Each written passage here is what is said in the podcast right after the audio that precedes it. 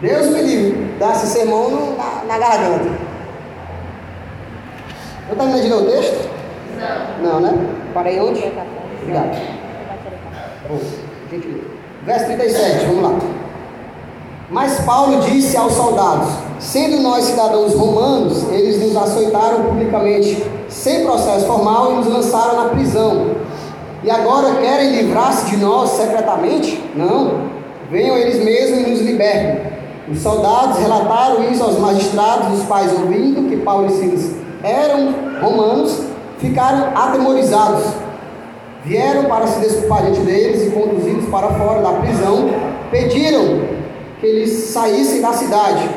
Depois de saírem da prisão, Paulo e Silas foram à casa de Lídia, onde se encontraram com os irmãos e os encorajaram, e então partiram. Vamos orar em nome de Jesus. Cubra sua cabeça. Ore junto comigo. Senhor, nós te damos graça por esse dia, por esse tempo. Obrigado, Senhor, pela vida dos meus irmãos. Nós estamos diante da tua palavra, Senhor. É a tua santa palavra, Jesus. Eu te peço que o teu Espírito Santo, assim como fez com Lídia, o Senhor abra o nosso coração, o Senhor abra o nosso entendimento para que a tua palavra gere fé em nosso coração, gere transformação em nosso coração, Senhor.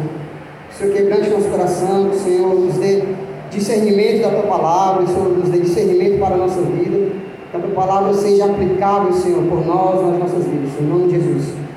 Amém. Meus irmãos, é, no texto de hoje a gente vai observar algumas situações que podem vir a acontecer durante a pregação do Evangelho. Muitas situações o texto nos fornece de coisas que podem acontecer na caminhada de fé, na pregação do Evangelho. Uma das primeiras coisas que acontece, o texto já inicia com o encontro de uma jovem que está possessa por um espírito de adivinhação. É um demônio que se apodera dessa jovem. E o texto diz que essa jovem, ela dava muito lucro aos seus donos. Bastante lucro. Duas dessas coisas que podem acontecer na caminhada de fé, na nossa, na nossa caminhada de pregação do Evangelho, duas coisas eu quero ressaltar aqui com vocês e refletir. A primeira delas é quanto que vale uma vida e quais lugares Deus se propõe até o encontro com alguém. Quanto que vale uma vida? Tem valor? Não tem? E quais lugares Deus se propaga para ter um encontro com alguém? para ter um encontro com o perdido. O texto diz que essa jovem possessa, além de estar possessa pelo espírito de adivinhação, ela dava grandes lucros aos seus donos.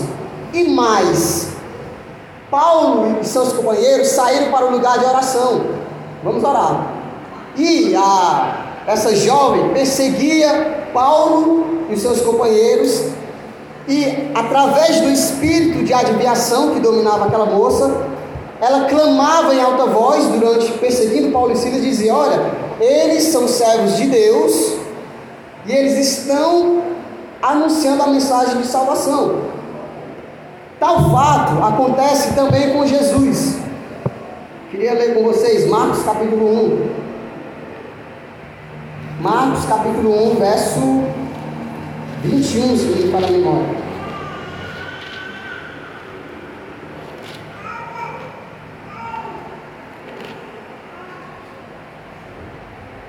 Marcos 21 diz o seguinte: Eles foram para Cafarnaum e logo que chegou o sábado, Jesus entrou na sinagoga e começou a ensinar.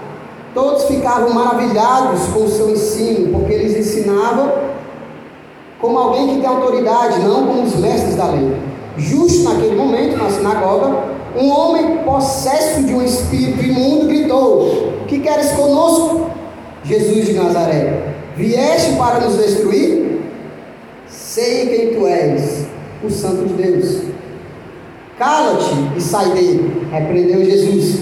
O espírito imundo sacudiu o homem violentamente e saiu dele gritando. Ora, meus irmãos, fato semelhante ao desta jovem, ela está clamando para as cidades: olha, eles são os mensageiros de Deus e eles anunciam a palavra de Deus, são servos de Deus. Fato semelhante acontece com Jesus ao pregar na sinagoga. Ele entra para pregar e um, um homem também, possesso de demônios, diz: Olha, o que tu queres conosco, Jesus? Vier, tu vieste nos atormentar antes do tempo? E Jesus prontamente diz: Olha, te repreendo em meu nome, né? Em nome de Jesus não, né? Para Jesus. Eu te repreendo, sai. E o Espírito sai. Sabe o que é interessante, irmão? A gente observar é que tanto esse homem que está possesso na sinagoga, como esta mulher que está possessa pelo espírito de adivinhação, ambos estão falando a verdade. Porque de fato Paulo e Silas são servos de Deus e eles estão carregando a mensagem de Deus. E o Espírito que estava sobre aquele homem também está falando: olha, tu és Jesus, o Santo de Deus. O ponto em questão é, meus irmãos, que Deus, ele rejeita tal testemunho. Deus rejeita o testemunho dos demônios, do espírito de enganação. Aí sabe o que é eu estava refletindo? Só nessa introdução, às vezes nós estamos piores que os demônios. Às vezes nós nos encontramos piores do que os demônios. Porque eles estão anunciando, eles são servos de Deus e eles estão carregando a mensagem de salvação. Aquilo ficou machucando meu coração, né? E eu, e eu, eu estou anunciando a mensagem de salvação. Será que eu estou proclamando essa mensagem de salvação? Aquilo ficou remoendo na minha mente, no meu coração, né? Só que o texto diz, meus irmãos, que ela ficou clamando, eles são servos de Deus, anuncia a mensagem de salvação, e Paulo se indigna. E assim como Jesus, ele se volta para o Espírito e diz: Olha, eu te repreendo, em nome de Jesus sai. E na, no mesmo instante, a moça é livre do espírito maligno. Só que, tal fato, meus irmãos, da mulher ser livre pelo poder do nome de Jesus, daquele espírito, cessa a principal fonte de renda dos seus donos. Cessou. Porque ela era um mero instrumento de rentabilidade. Isso está associado com aquela pergunta: quanto que vale uma vida? E o texto diz, o texto narra, Lucas narra, que cinicamente aqueles homens usam uma espécie de patriotismo romano como uma cortina de fumaça para esconder o real motivo do seu coração. Porque o que é que eles dizem? Verso 17. Essa, não, verso 20.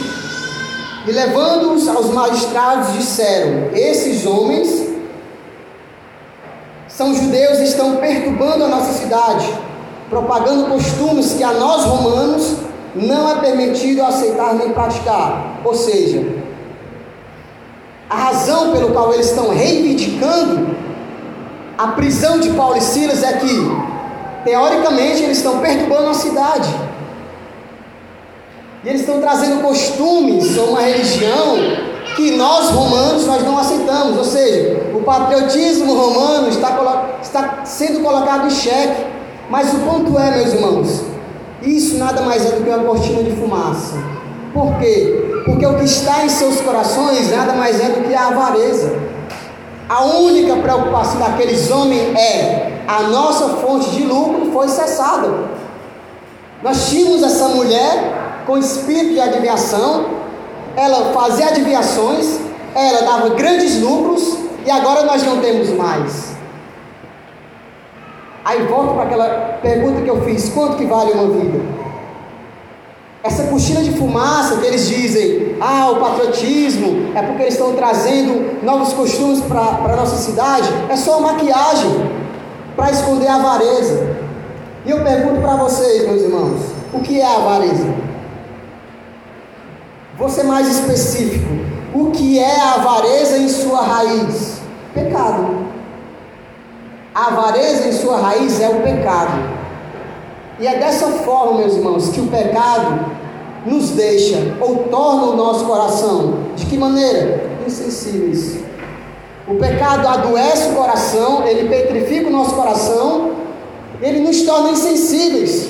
Porque os seus donos não estão preocupados se ela foi livre, se isso foi bom para a vida dela. A única preocupação deles é: a nossa fonte de lucro foi cessada. Acabou nossa fonte de renda. E agora? Corações insensíveis, meus irmãos. O pecado adoece o nosso coração e petrifica o nosso coração. Sabe o que, é que ele faz? Do mesmo modo que o pecado e o coração desses homens estão é, duros, a única relação que eles têm com aquela mulher é financeira. E assim conosco, meus irmãos. O coração duro, petrificado, adoecido, ele guia as suas relações a partir do que o outro pode oferecer. A única coisa que aquela moça poderia oferecer era a sua rentabilidade a partir das suas adivinhações. Isso não se limita a, a eles, a nós também. Se o nosso coração estiver duro, se o nosso coração estiver adoecido, se nosso coração o pecado dominar, os nossos corações se tornarão insensíveis. E as nossas relações para com o outro, eu não digo nem com outro irmão da fé, pode ser com outro, pode ser com seu empregado, às vezes você é um empresário aqui, tem seus funcionários. O outro pode ser o seu colega de trabalho. Então, as suas relações com o coração em pecado será pautado, será guiado pelo que o outro pode oferecer. Ora, enquanto a nossa amizade estiver de boa, Felipe, dá certo. Enquanto o Alisson estiver me servindo, tá certo, tá show, dá para ir. Enquanto o Eric me servir na carona, tá show, dá certo, dá para ir.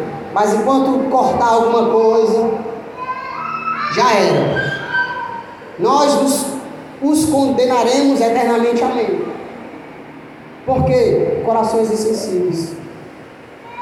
Aquela moça foi liberta pelo nome de Jesus de um espírito que se apoderava dela, e a, a única função dela era render. E a preocupação deles é: cessou o dinheiro, insensibilidade. Aqui o pecado evidente é a avareza, mas como eu falei, o pecado em sua matriz ou em sua, em sua origem é o que domina os seus corações. Talvez a avareza não seja o que domina o seu coração nesse dia. Mas talvez um outro pecado domine o seu coração. A ira, a mágoa, a falta de perdão, o fato de ir se deslocar e pedir o perdão, a inimizade, não sei. E esse pecado endurece, e te torna e me torna insensível, assim como aqueles homens. Como? As nossas relações serão pautadas só durante eu tiver proveito. Se eu tiver tendo um bom proveito da Sara, nós temos uma amizade legal. Quanto que vale uma vida, meus irmãos? Quanto? Aqui, nesse exemplo específico, só o quanto ela rendia. Quanto que vale uma vida para nós cristãos? Será que nós só servimos? Será que nós só amamos? Será que nós só ajudamos se nós estivermos de volta? Misericórdia. Será que eu sou. E é de Fortaleza, vou cair na tentação não. Será, moço, vou falar um pouco mais perto, tá? No microfone. Será que a minha disposição para com o outro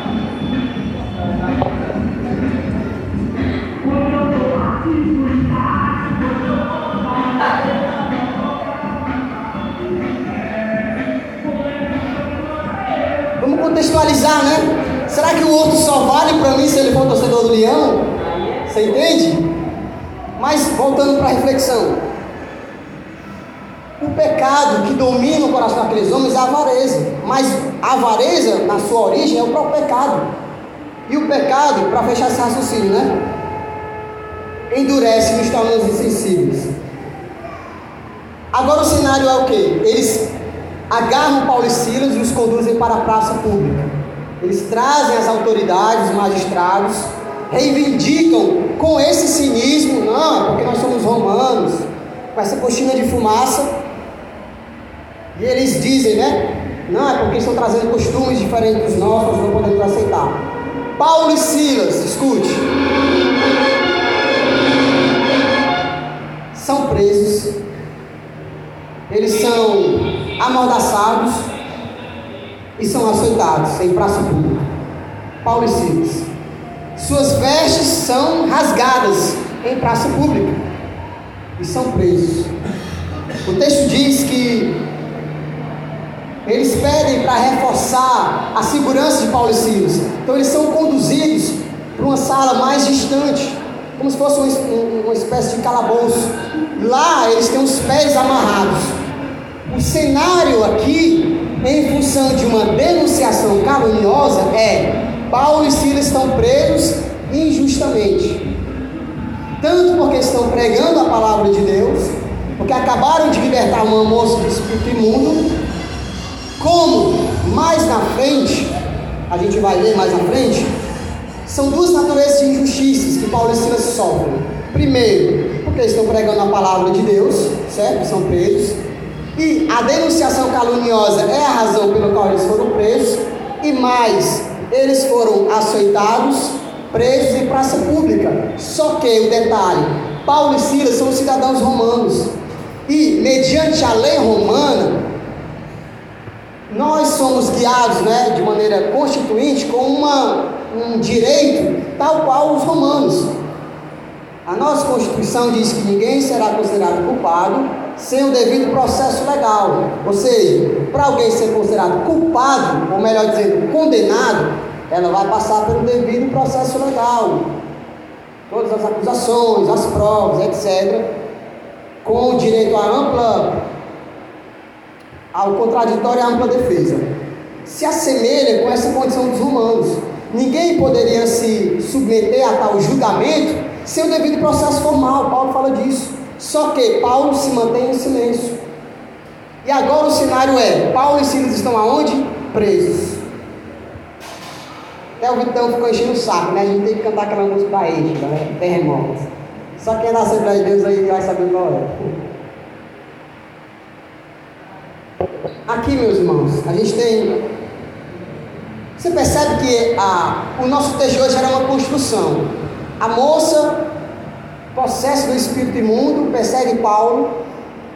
Paulo repreende o espírito de, é, demoníaco, ela é livre. Aqueles homens, donos daquela moça, reivindicam que eles perderam a sua fonte de renda, eles são jogados na praça pública, são açoitados, são envergonhados, agora eles se encontram no cárcere, eles estão presos. Aí a pergunta para a gente é: qual o comportamento de Paulo e Silas no cárcere? Qual o comportamento de Paulo e Silas mediante as injustiças? Qual o comportamento de Paulo e Silas mediante a dor e sofrimento? Vamos ler? Verso 25. Alguns dizem que são a meia-noite, não é a meia-noite. O texto diz por volta da meia-noite. Pode ser 11h57, 11h45, né? Verso 25. Por volta da meia-noite, Paulo e Silas estavam orando e cantando hinos a Deus. Os outros presos os ouviam. De repente, houve um terremoto tão violento que os alicerces da prisão foram abalados. Imediatamente todas as portas se abriram e as correntes de todos se soltaram. Qual o comportamento, meus irmãos, de Paulo e Silas mediante a justiça e ao cárcere? Eles cantaram louvores a Deus. Paulo e Silas estão envergonhados, presos. Sabe qual é o comportamento deles? Eles cantam hinos a Deus e oram. Meus irmãos, isso é pedagógico, escute. Isso é pedagógico. Porque Paulo e Silas não são super crentes. Eles não são os Power Ranger Gospel. Eles são pecadores igual nós, carentes de Jesus, foram salvos. Agora, sabe qual é o ponto aqui específico? É que Paulo e Silas confiam em Deus. Paulo e Silas sabem onde eles estão enraizados. Isso, se você parar para refletir nesse ponto, eu tenho certeza que a sua vida muda. A nossa vida muda a partir desse simples, dessa simples reflexão. Eles louvam e oram a Deus. Que hoje, meus irmãos, parece, né? Parece que os cristãos não podem mais sofrer. Não podem mais sofrer. Parece que hoje o cristão sofrer injustiça? Não. E vou atrás dos meus direitos. Ficar triste? Não. Ser perseguido? Não. Parece que os cristãos hoje desaprenderam a sofrer. Mas Paulo e Silas estão aqui, meus irmãos, humilhados e presos injustamente. Eu vou fazer um artigo né, baseado nesse texto. A teologia do mas. É mais com I não, viu? É mais com S. Mas, porém, contudo, entretanto. E o que seria essa teologia do mais, Luiz? Não foi isso que Paulo disse? Olha, morrer para mim é lucro e viver é Cristo, não é isso? Não é isso que Paulo disse? O que, que Paulo está querendo dizer, meus irmãos? Tanto faz. Se eu morrer, é lucro, eu vou estar com Jesus. E se eu viver, são mais oportunidades que eu terei para pegar o Evangelho. E o que é a teologia do mais? Meus irmãos, Assim como Paulo e Silas estão sofrendo, é a gente compreender que, independente das circunstâncias que o cristão se encontre, tem o um mais. Tem o um mais, meus irmãos. Ah, estou sendo perseguido? Mais. Eu estou triste? Mais. Eu estou doente? Mais. Eu fui abandonado? Eu fui rejeitado? Mais. Mais o que, Luiz? Deus é bom. Jesus me salvou. Mas existe uma eternidade a minha espera. Meus irmãos, ah, Jesus, me ajude. É triste, meus irmãos, sabe o que? Um cristão capenga, ele perdeu o plano eterno. Ele perdeu. Por quê? Imagina só se Paulo e Silas, humilhado, preso, encarcerado. Imagina só se ele fica nesse lugar de vitimismo.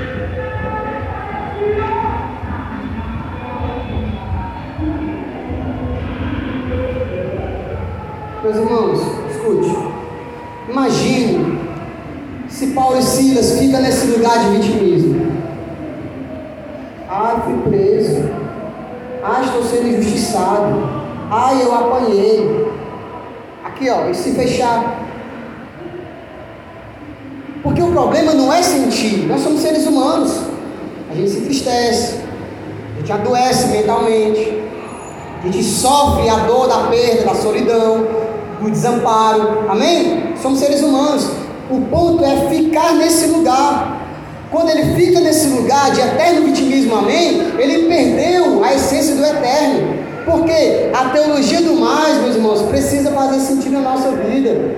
É o que Paulo ensina está nos ensinando neste exemplo específico. Eu estou preso, fui açoitado justamente, mas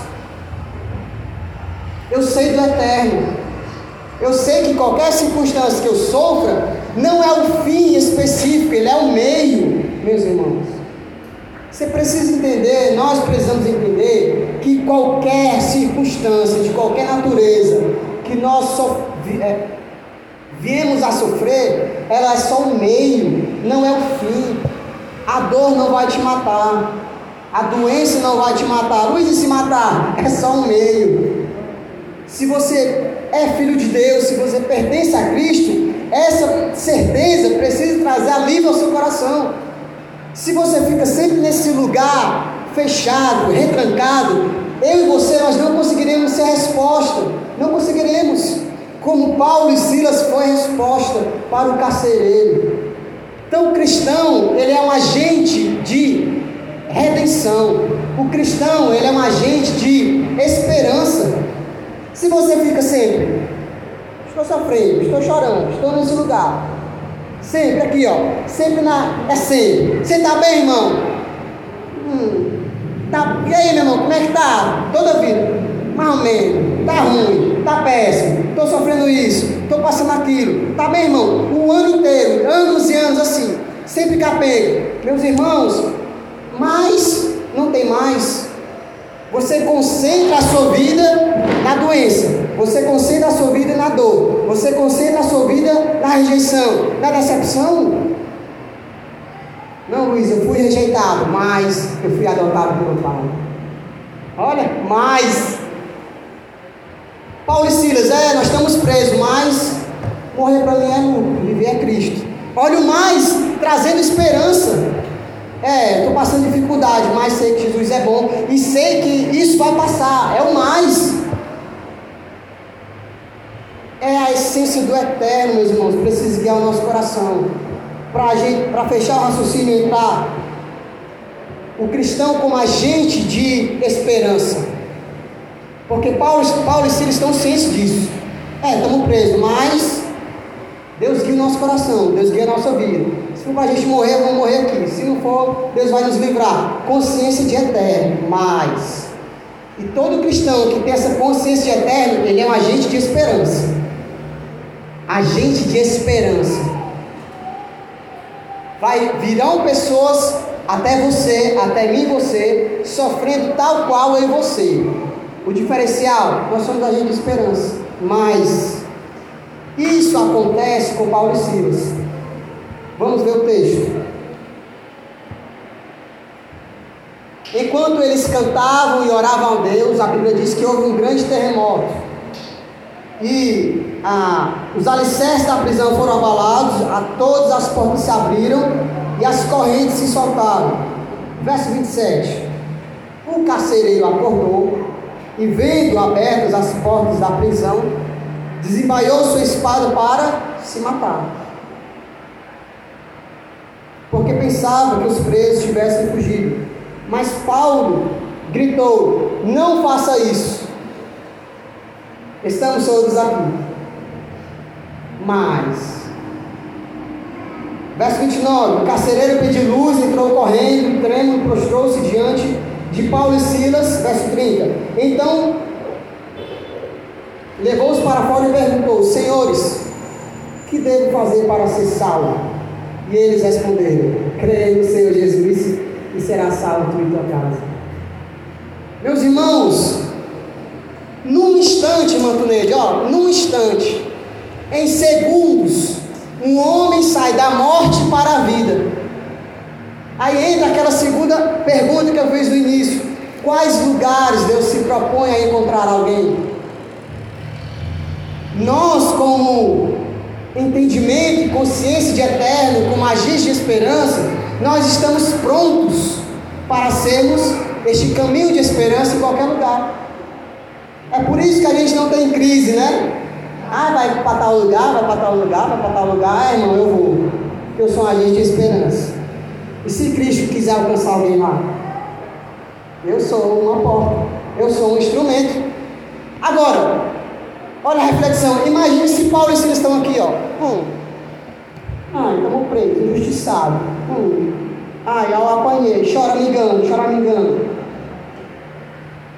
Não. Amém? Sou agente de esperança. Meus irmãos, alguém aqui já foi preso? Alguém aqui já foi açoitado em praça pública? Alguém aqui Alguém aqui já tiveram suas roupas rasgadas e humilhadas perante praça pública? Alguém aqui já sofreu? Você já sofreu isso, meus irmãos? Então não tem nem como comparar. Não tem. Mas ó, consciência de eterno, de confiança em Jesus, ó. É, nós estamos presos justamente sofrendo mais. Eu sei onde eu estou firme. Eu sei onde eu estou firmado. É na rocha. Então não tem circunstância que possa abalar isso. Eu estou firme na rocha. Mesmo em meio às dificuldades, mesmo em à justiça.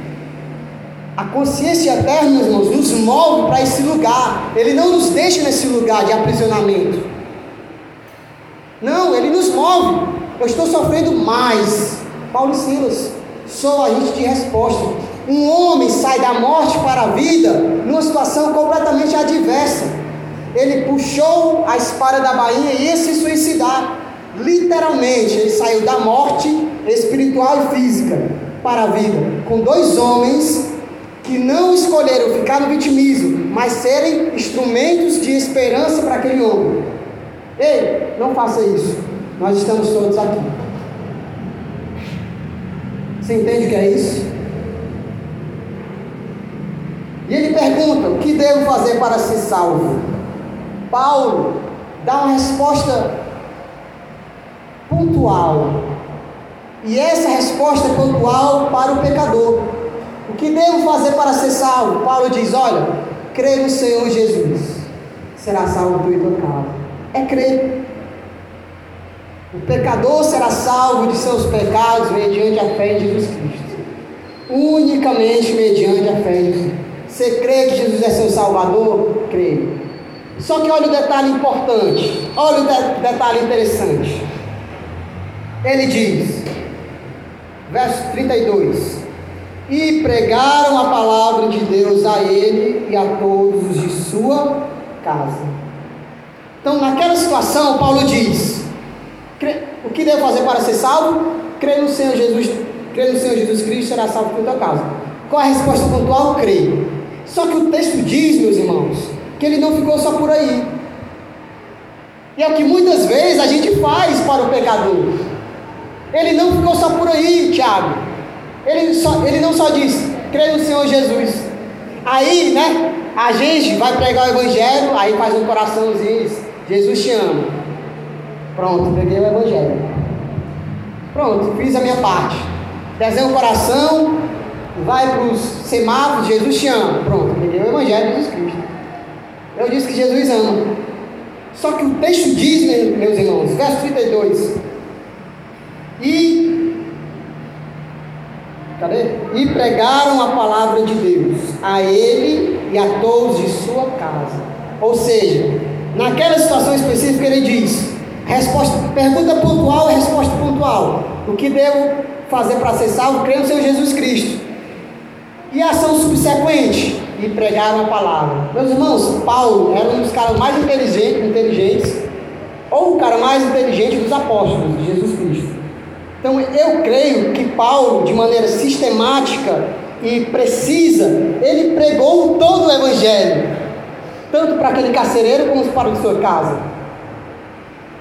Ó, oh, é crer no Senhor Jesus Cristo, amém? Amém. Mas deixa eu, deixa eu te dizer por quê. Aí ele prega. O que a gente tem feito? Vem, vamos para a igreja, crê no Senhor Jesus Cristo. Aí espera que a pessoa por si só cresça, aprenda. Se a gente vê ela na igreja, tudo, tudo jóia, tudo legal, ela é crente. Mas o que Paulo faz é o seguinte: olha, é crer no Senhor Jesus Cristo. Mas deixa eu te explicar o porquê. Aí ele vai pregar, porque o homem caiu. Porque o homem está em pecado desde a sua natureza.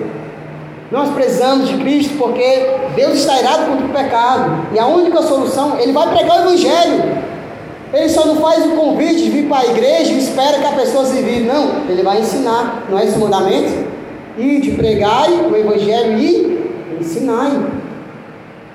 Então às vezes a gente só está, vem, vem, vem, vem e nos se esquecendo de anunciar, perdão, de ensinar. Vamos ensinar. É por isso que nós precisamos do discipulado, que é um ensino diário, sempre contato. Olha, é crer no Senhor Jesus Cristo, mas deixa eu te explicar o porquê. Por causa disso, disso, daquilo. Verso 33: Naquela mesma hora de noite, o carcereiro lavou as feridas, em seguida, ele e todos os seus foram batizados. Então os levou para sua casa, serviu-lhes uma refeição e com todos de sua casa alegrou-se muito por haver crido em Deus. A hospitalidade é uma evidência clara do Evangelho.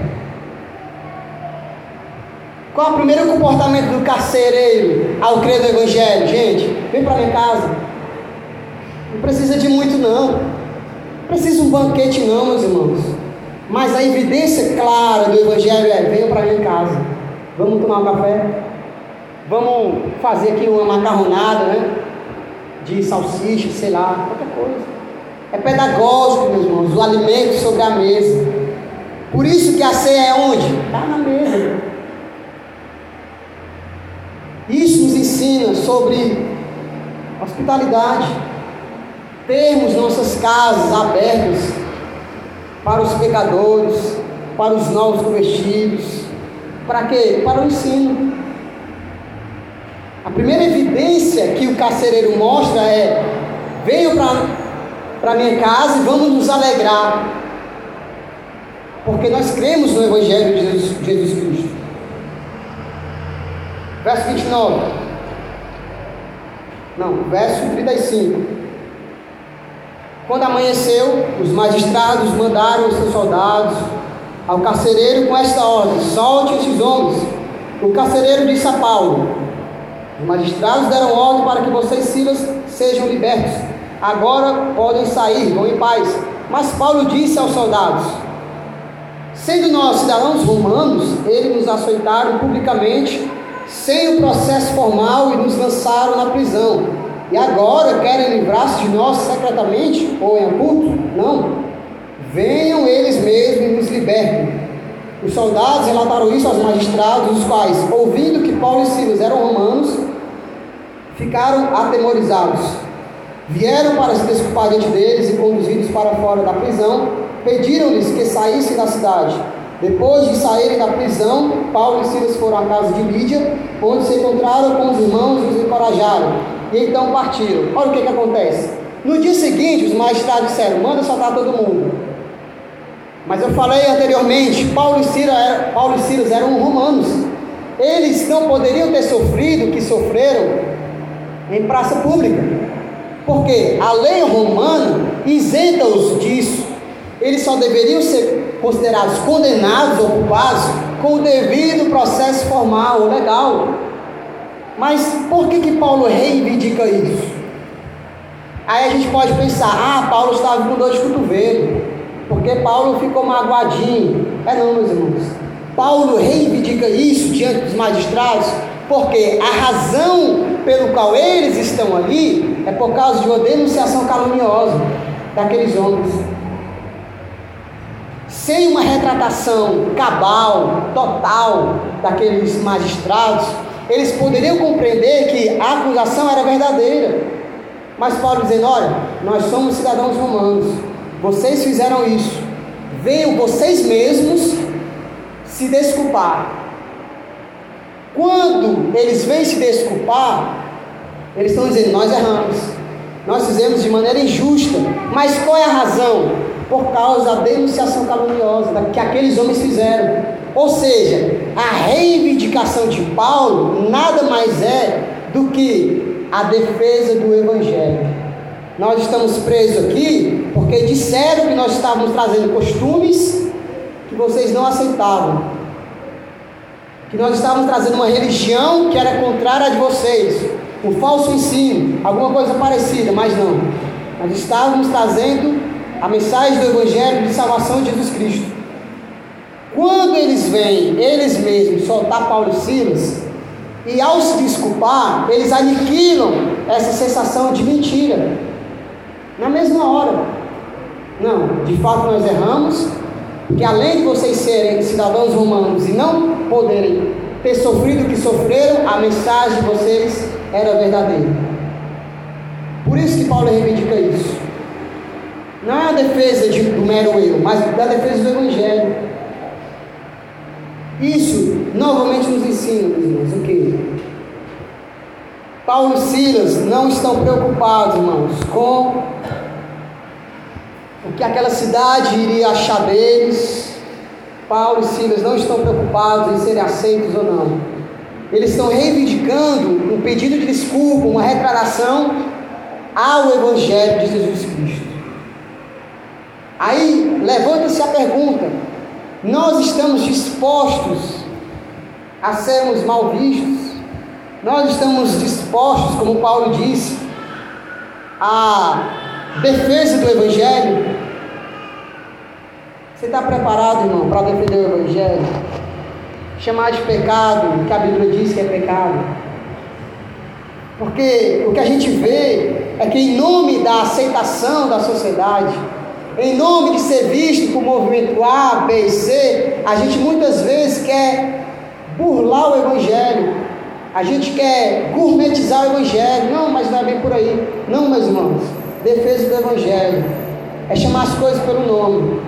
Adultério é adultério, mentira é mentira, pecado é pecado. E só o único meio de salvação é Jesus Cristo. Nós estamos prontos para isso, para defender o Evangelho.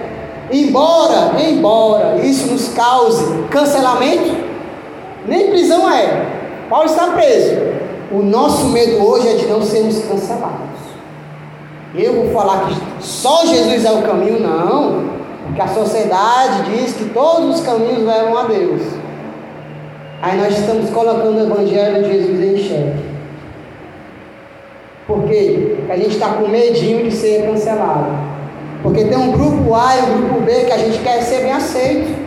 A gente quer ser bem recebido. Mas Paulo e Silas, mediante a todas as circunstâncias, ele se permanece fiel, sem deixar que essas circunstâncias abalem sua fé. É, nós estamos presos mais. Deus é bom. É, nós estamos sofrendo mais. Ele é meu redentor. Eu sempre lembro de Jó. Sempre lembro de Jó. Sempre lembro de Jó. Meus irmãos, eu e você não tem nenhuma unha do que Jó tinha. Nenhuma unha. Nem o preto mais rico dessa igreja. Tem o que Jó tinha. Será que nós agiríamos como Jó? Eu sei que meu redentor vive. Ou nós agiríamos como a mulher de, de Jó? A maioria ó, perdeu tudo. Perdeu filho, perdeu empresa, perdeu dinheiro, foi envergonhado, está doente. A maldição de Deus morre. Amém? Guarde essa palavra no seu coração. Luiz, e de aplicação para encerrar, né? Está enchendo meu saco ali. Coloque ou reveja onde está o seu coração. Em nome de Jesus, meus irmãos, não permita que qualquer circunstância te coloque nesse lugar de incertezas e sem esperança. Porque nós, como povo de Deus, nós temos uma esperança. E não é terreno. A nossa solução não é terrena, a nossa solução é eterna. O que isso quer dizer? Que assim como Paulo, você possa dizer, olha, o morrer para mim é lucro. Tem uma doença que vai tirar a minha vida. Mas, olha a teologia do mais. Jesus é bom. Se eu morrer, vou me encontrar com Cristo, Ele é bom. Estou na eternidade. E não nesse lugar de aprisionamento. Por quê? Porque eu e você nós somos instrumentos de esperança. Esse mundo precisa de eu, que eu e você sermos instrumentos de esperança. E não, olha que loucura, o ímpio olha para a gente, e aí, Eric, tá bem? Vale, então não quero não, esse Deus aí não. Nunca tá bem? Tem esperança? É. Sabe? Uma coisa inconsistente. Então, em nome de Jesus, coloque ou é, centralize o seu coração naquilo que de fato é importante. A fé em Jesus Cristo. E que essa fé seja aplicável todos os dias. Em nome de Jesus. Feche seus olhos. Vamos orar.